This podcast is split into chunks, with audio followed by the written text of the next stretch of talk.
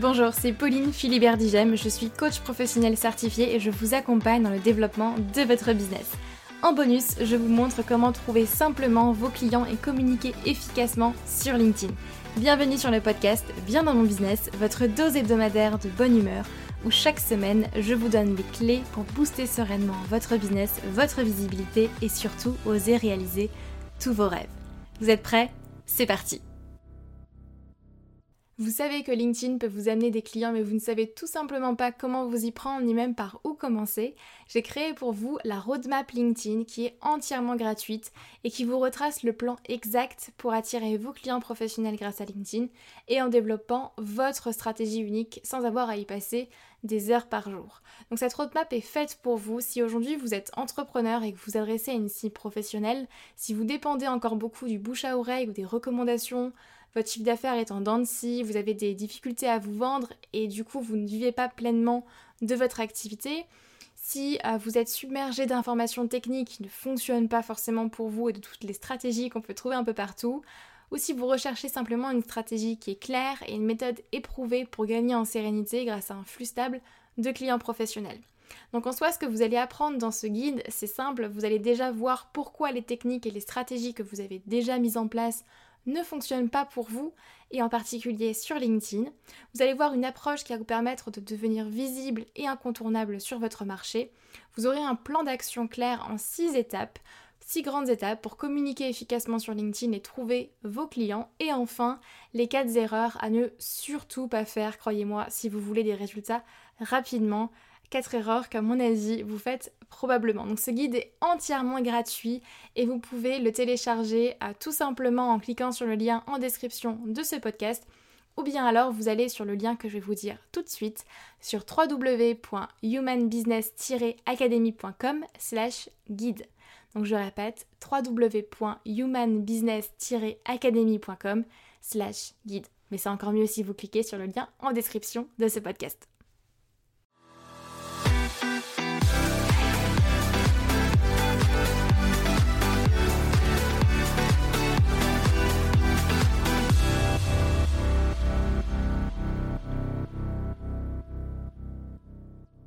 Hello tout le monde, j'espère que vous allez bien. Je suis super contente de vous retrouver, comme, comme à chaque fois bien évidemment. Aujourd'hui c'est le premier podcast que j'enregistre euh, au Japon, puisque du coup si vous avez suivi un petit peu mes aventures, vous savez que j'ai emménagé à Osaka au Japon il y a moins d'une semaine maintenant, donc je suis encore et toujours en plein, euh, en plein jet lag. C'est un petit peu... Euh, bon, je vous avoue que c'est un petit peu difficile de se mettre, de se mettre dans le bain et tout, mais ça va ça va, ça va, on y arrive. Et puis le, Japon, c'est un pays qui me tient énormément à cœur puisque j'y avais déjà vécu par le passé à Tokyo. C'est un pays que, j'adore et que j'affectionne tout particulièrement euh, puisque j'ai commencé à apprendre le japonais, j'avais 13 ans, donc, euh, je parle effectivement bien, bien japonais, en, en tout cas je me, je me débrouille. Petite parenthèse pour vous partager un petit peu les coulisses de ma vie euh, de digital nomade. Et justement, ça m'amène à un petit point, une annonce que je voulais vous faire avant de rentrer dans le vif du sujet de, ce, de cet épisode de podcast. À partir de ce mois-ci, donc à partir du mois de mars 2023, vous aurez euh, plus que deux épisodes par mois sur ce podcast, bien dans mon business. Alors, pourquoi cette décision Je vous avoue que ça n'a pas été une décision très facile à prendre parce que moi j'adore enregistrer des épisodes de podcast. C'est quelque chose que je fais très naturellement et bref ça me fait ça me fait totalement kiffer et puis je vois vos retours euh, toutes les semaines et, euh, et je trouve ça génial. Maintenant en termes de stratégie, en termes de temps passé et surtout j'ai envie en fait de tester un autre format. Euh, si vous me suivez sur Instagram vous l'avez vu passer. J'en ai parlé un petit peu. J'ai envie de tester en fait les vlogs. Je vous l'ai déjà dit plusieurs fois depuis le début de l'année, moi j'ai vraiment envie et à cœur dans mon contenu cette année d'avoir plus de transparence sur qu'est-ce que c'est vraiment que développer une boîte. Et vraiment de ne pas vous véhiculer en fait le côté euh, tout rose euh, de l'entrepreneuriat, euh, vous allez faire un million en 30 jours, c'est faux, qu'on soit clair. bon, je caricature un petit peu, mais, j'ai pas envie de vous véhiculer effectivement cette image-là de l'entrepreneuriat. Et puis j'ai vraiment envie de vous montrer en fait les coulisses de et ma vie de digital nomade et l'organisation avec mes entreprises, comment est-ce que je gère les rendez-vous avec l'équipe, comment, ouais, comment est-ce que j'organise tout ça. Et je sais que ça a été beaucoup, beaucoup, beaucoup demandé de la part de mes clients, de la part de mon audience. Donc, j'ai décidé de relancer ma chaîne YouTube à partir du 14 mars. Notez bien cette date dans votre agenda. 14 mars, du coup, le premier vlog au Japon qui, euh, qui sortira. J'ai commencé à enregistrer déjà pas mal, euh, pas mal de choses, donc je vais pas trop vous spoiler ici. Et c'est la raison en fait pour laquelle vous aurez plus que deux épisodes de podcast par mois, puisque derrière, en termes de création de contenu, ben, vous le savez, ou pas, mais créer un podcast, ça demande énormément de temps, d'efforts derrière en termes de création de contenu. Et même si j'adore ça, malheureusement, je ne peux pas faire et 4 podcasts par mois et 2, 3, 4 vlogs par mois.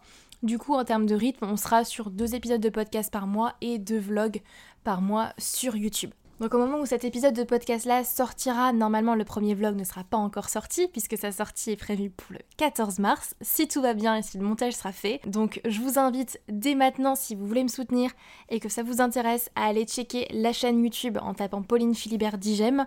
Allez vous abonner à la chaîne YouTube, ça me ferait très très plaisir. Et puis même si j'ai beau euh, rabâcher partout que euh, le nombre d'abonnés on s'en fiche, ça reste malheureusement pour certains un facteur de crédibilité. Donc euh, ça me ferait hyper plaisir que vous puissiez me mettre un petit pouce et aller vous abonner sur, sur ma chaîne YouTube. Et comme ça vous serez tenu au courant de la sortie du vlog normalement le 14 mars. Et ce qui fait que vous aurez davantage de contenu plus spécifique sur ce podcast, plus stratégie et de retour d'expérience, mais très pointu, on va dire, sur un sujet bien précis. Et puis à côté, les vlogs qui vont vous partager les coulisses de l'entreprise comment est-ce que euh, bah, je gère mes boîtes, comment est-ce qu'on s'organise avec l'équipe, comment est-ce que je génère du chiffre d'affaires. Je vous partagerai tous les, euh, tous les coulisses, les hauts comme les bas. D'ailleurs, j'ai vraiment envie de partager aussi les mauvais moments parce qu'il y en a et, euh, et je pense que c'est dans ces moments-là en général qu'on apprend le plus. Donc, j'ai vraiment envie de vous partager justement ça. Donc je vais arrêter de blablater là-dessus. Justement, je vous laisserai vous abonner tout de suite à la chaîne YouTube ou juste après cet épisode. Et puis on va attaquer avec l'épisode du jour. Ma grande réflexion du moment, il faut savoir que j'ai eu une hyper croissance ces deux dernières années avec ma boîte, enfin même ces trois dernières années parce que ça a décollé très vite en fait dès le premier mois, j'ai été rentable dès le premier mois, j'ai vécu en fait de mon business, j'arrivais à me verser un salaire Et donc ça, ça a été le cas. J'ai eu une croissance quand même très exponentielle 2020, 2021, 2022. Et c'est génial, j'en suis très contente. J'ai passé rapidement la barre des 10 000 euros de chiffre d'affaires par mois, des 100 000 euros par an, etc. J'ai fini l'année euh, dernière à 400 000. Enfin bref, je vais pas vous partager mes chiffres. Je vous ai fait un topo sur mes chiffres euh, fin décembre dans le, dans le podcast. Et j'ai envie de vous partager une réflexion que je me suis faite qui va faire beaucoup écho, je pense, à vous, que vous soyez euh, en train de lancer votre boîte ou que vous soyez déjà en activité depuis plusieurs mois, plusieurs années. Ça va clairement vous parler. J'ai assisté à un atelier mi-février avec une petite dizaine d'entrepreneurs qui faisaient tous au grand grand minimum 100 000 euros de chiffre d'affaires. Certains étaient bien plus avancés que moi, d'autres un petit peu moins. Enfin, c'est pas forcément euh, le sujet. Et, euh, et en fait, en brainstormant tous ensemble, je me suis rendu compte d'une chose primordiale qu'on m'avait déjà dite mais que j'ai intégrée différemment et que je vais vous partager aujourd'hui. C'est tout simplement ce qui vous a amené ici ne vous mènera pas plus loin. Ce qui vous a permis de lancer votre business, de trouver vos premiers clients, de euh, lancer la machine, de communiquer au début sur LinkedIn par exemple, mais de vous lancer ou de vous amener là où vous en êtes aujourd'hui sur votre chemin, peu importe où vous en êtes, ne vous mènera pas nécessairement plus loin. Que souvent on pense que bah, dès qu'on se lance, super, on a réussi à faire du chiffre d'affaires, bah, il suffit de faire constamment la même chose et puis, euh, bah, ça ira.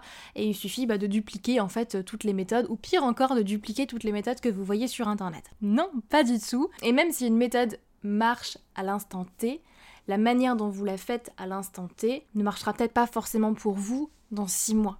Et du coup, je me suis vraiment rendu compte bah, que c'était tout à fait le cas en fait aujourd'hui dans ma boîte. Ce qui m'a mené ici, ne me mènera pas forcément plus loin. Et il y a des choses qui m'ont permis justement de croître rapidement, d'avoir cette hyper croissance dont je vous parlais au tout début, de, vivre très bien de mon business dès le premier mois et de doubler, tripler, quadrupler mon chiffre d'affaires mois après mois. Et, et j'en suis très très contente.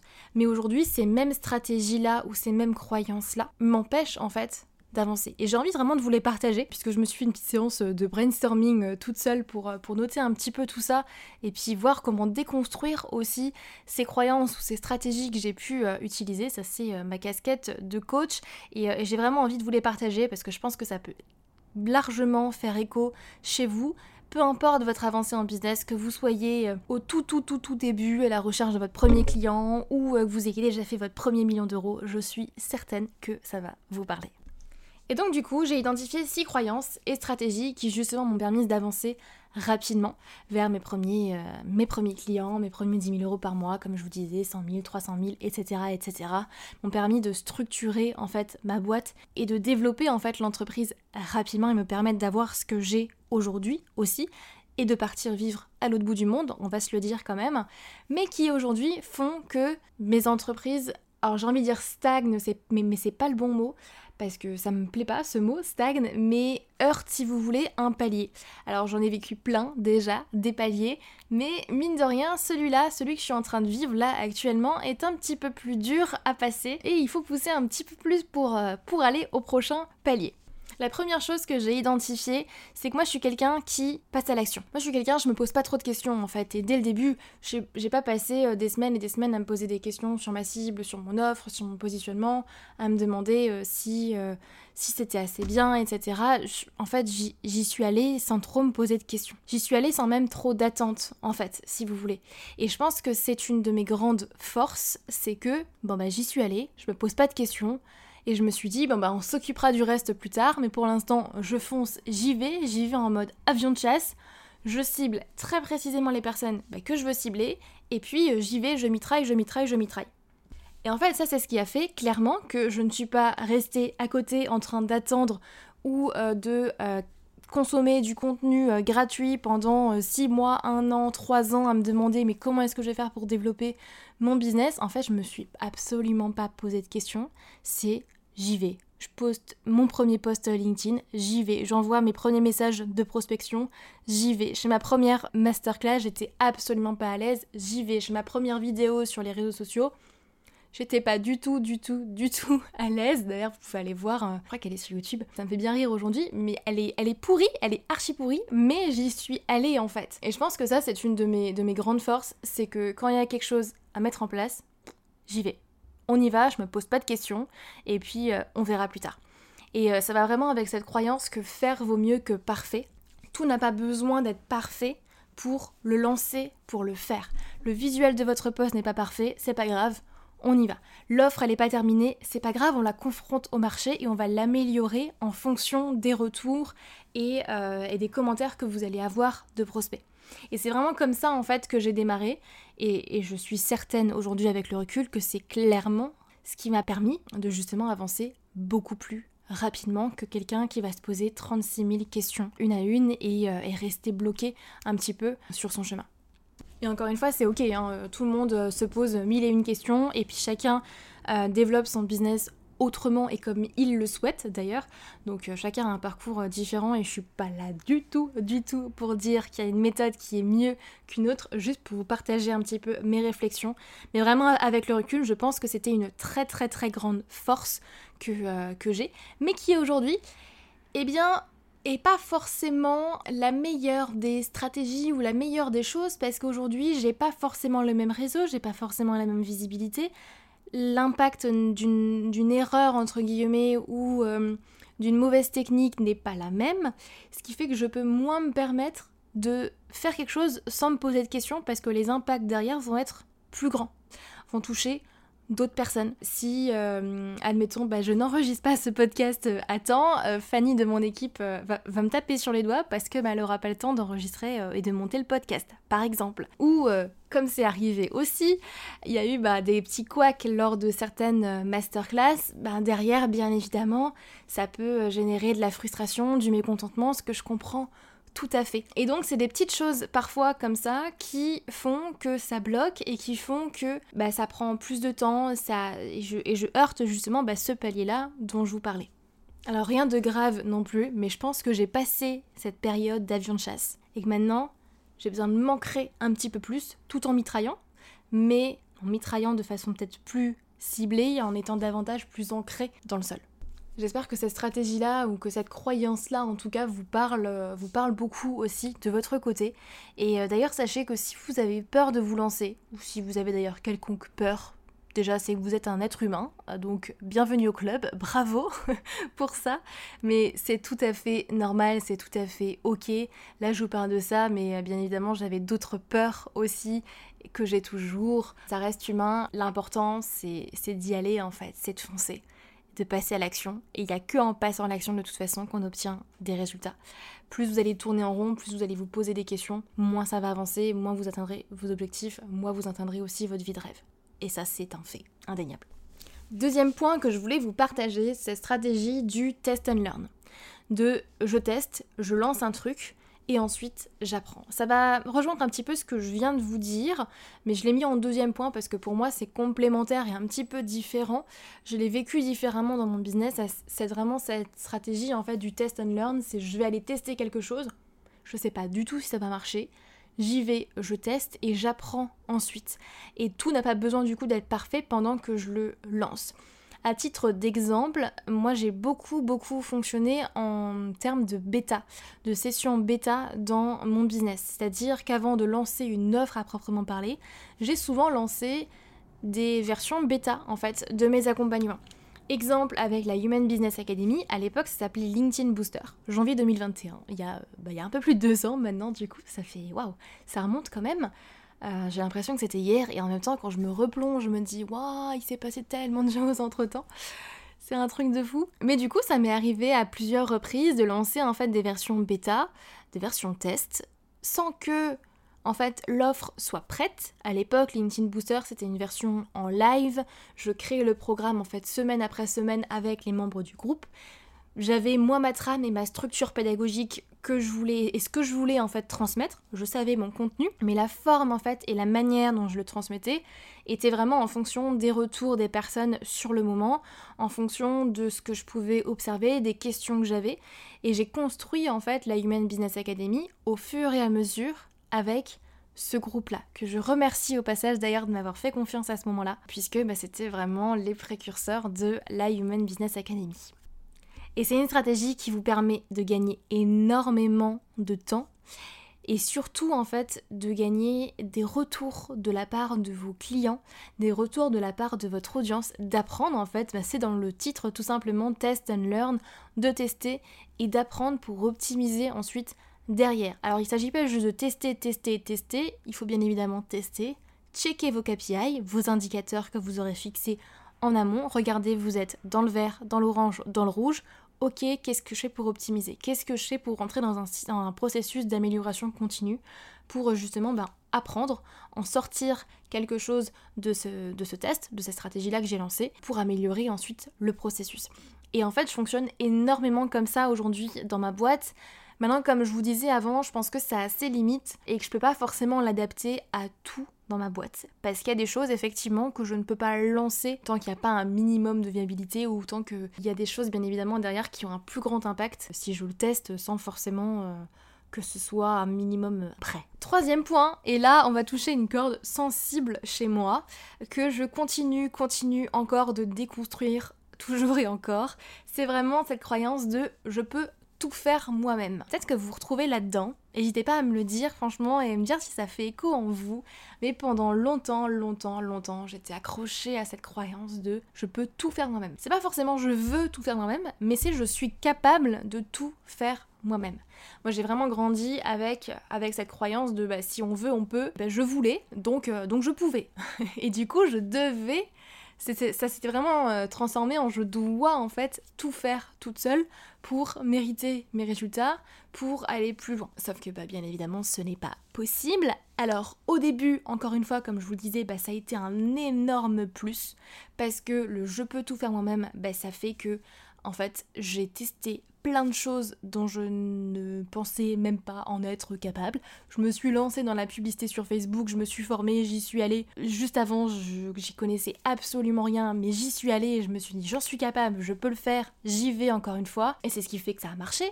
Donc je suis hyper contente au final d'avoir cette croyance-là, parce qu'il n'y a pas que du négatif là-dedans, il y a vraiment du positif. Ça m'a permis encore une fois d'y aller, de mettre en action et de me dire j'y vais, je suis capable de tout en fait je peux tout faire toute seule et j'y vais. Maintenant, deuxième revers de la médaille, puisqu'il y a toujours euh, les deux côtés au final euh, euh, d'une même pièce. Le bon, on va dire, et le mauvais côté, même si j'aime pas trop ce terme-là, mais il y a toujours une dualité dans toute chose au final. Eh bien, il y a aussi un petit peu le revers de la médaille de cette croyance-là de je peux tout faire moi-même. Eh bien, bien évidemment, ça a ses limites.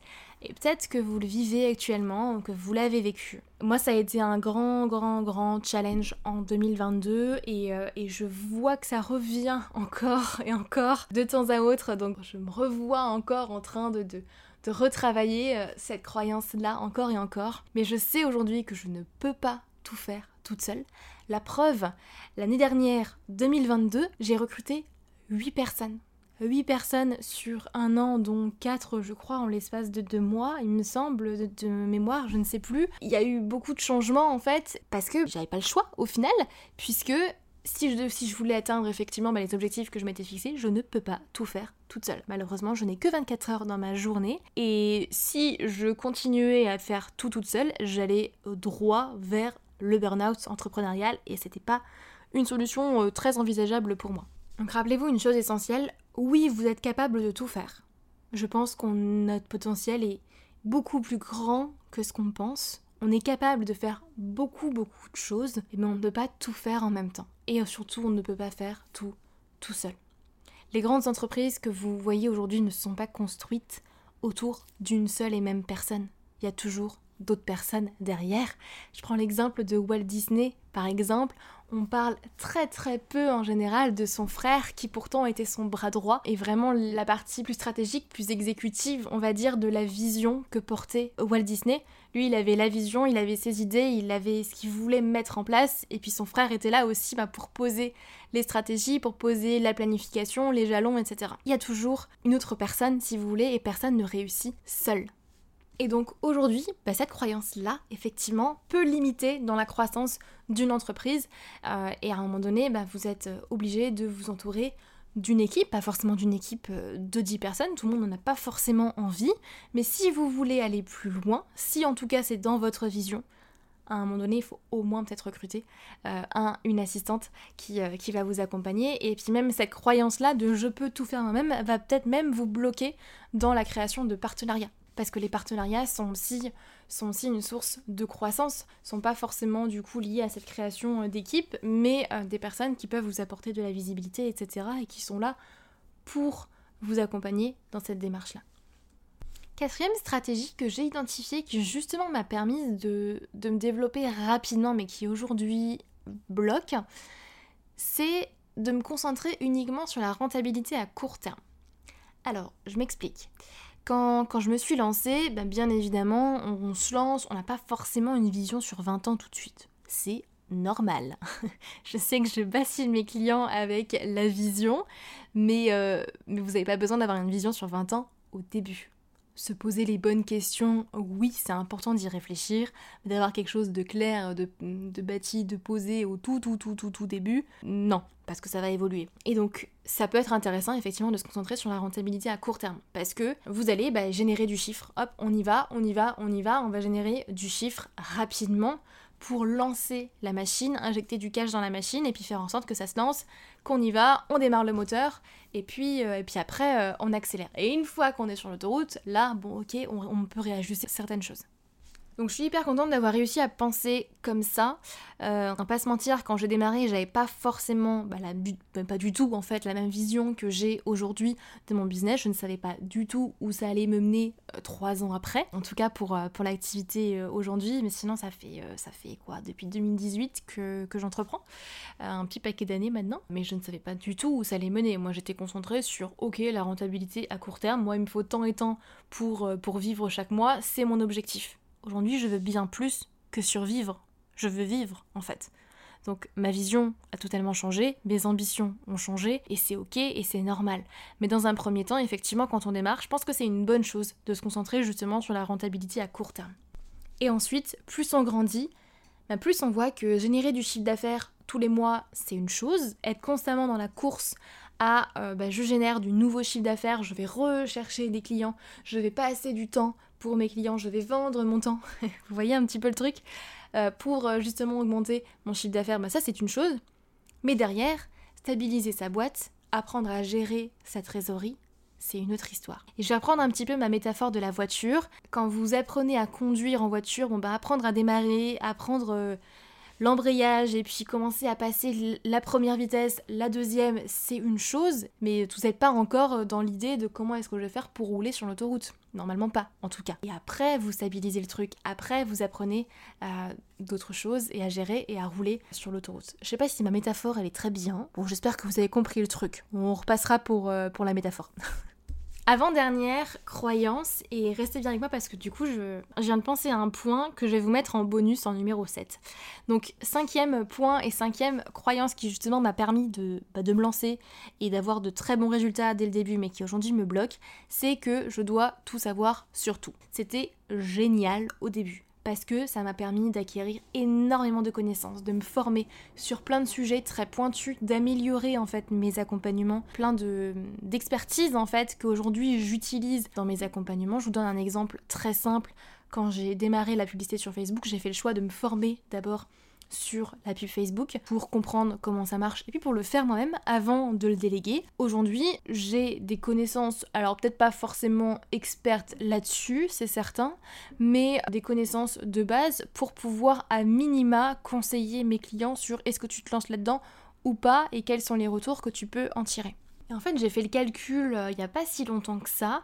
Ces trois dernières années, j'ai mis un investissement de plus de 100 000 euros. Oui, oui, oui, oui dans des accompagnements, des coachings, de la formation. Dans, dans moi, en fait, tout simplement. J'ai investi plus de 100 000 euros en moi. C'est beaucoup plus que les prestataires auxquels je, fais appel. C'est beaucoup plus que les outils que, que j'utilise. Et honnêtement, je suis très très fière de ce chiffre-là. Parce que le meilleur investissement que vous pouvez faire, c'est l'investissement que vous faites en vous. Parce que ça, personne, personne ne peut vous le reprendre. Les compétences que j'ai acquises ces trois dernières années, tout ce sur quoi je me suis formée, tout ce que j'ai appris au final sur moi, sur mon fonctionnement et sur la manière dont j'ai envie de développer ma boîte, personne ne peut me le reprendre et c'est acquis.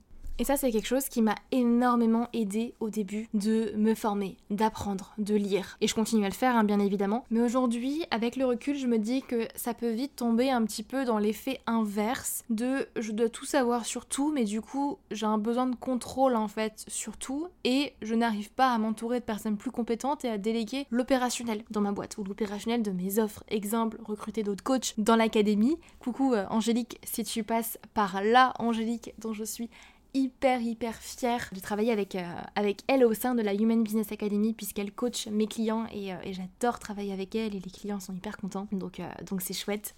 Mais ça, si j'étais restée un petit peu dans cette croyance de je dois tout savoir sur tout, jamais j'aurais sauté le pas, jamais j'aurais pris cette décision là, et c'est une décision qui aujourd'hui me permet de me libérer beaucoup plus de temps pour développer d'autres projets, me permet de moins me concentrer sur ma zone de génie, sur mon expertise et sur le développement et la structuration de la boîte qui est absolument nécessaire. Donc à un moment donné, ce sont des, décisions qui sont nécessaires, je pense, pour passer justement bah, ce prochain palier. Donc comme je vous disais, vraiment, je pense que c'est euh, une croyance aussi qui peut, euh, bah, bloquer pour passer euh, au next step.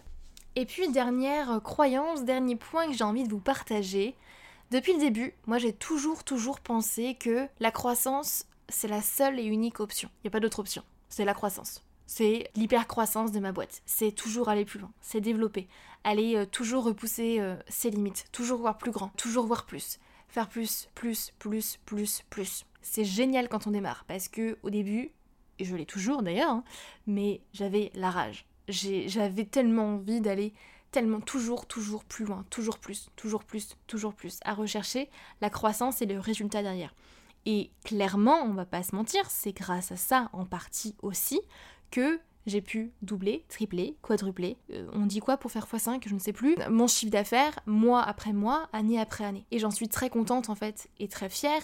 Maintenant, ce qu'il faut comprendre aussi, c'est que la croissance n'est pas la seule option et qu'une entreprise ne peut pas tout simplement être tout le temps en hypercroissance. Ce n'est pas possible. Vous avez des saisons, comme tout, vous avez des phases, des paliers, et à un moment donné, bah forcément, tout entrepreneur doit se préparer pour l'hiver. Parfois c'est le printemps, parfois c'est l'été, parfois c'est l'automne, et à un moment donné vient l'hiver. Et c'est normal, d'ailleurs, c'est des cycles, la vie est cyclique, une entreprise est cyclique aussi, un marché l'est aussi, tout au final. Et un bon entrepreneur, pour moi, est un entrepreneur qui n'est pas optimiste ni même forcément trop pessimiste, mais réaliste, en se disant ça va se casser la tronche. ça va se casser la tronche à un moment donné et je dois me préparer pour l'hiver, dit du coup bah, gestion de trésorerie, euh, gestion euh, des ressources, structuration de la boîte, etc., etc.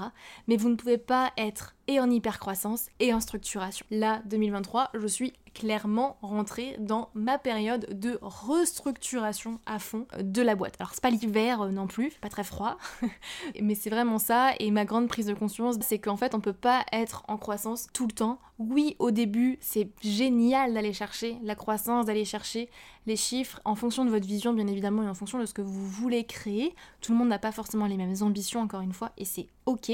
Il n'y a pas de mieux ou de moins bien, mais en fonction de ce que vous voulez, oui, c'est bien de chercher beaucoup très vite au début, mais à un moment donné, il faut bien prendre conscience que la croissance, l'hypercroissance en tout cas, ne dure pas éternellement et il faut prévoir également cette partie de structuration.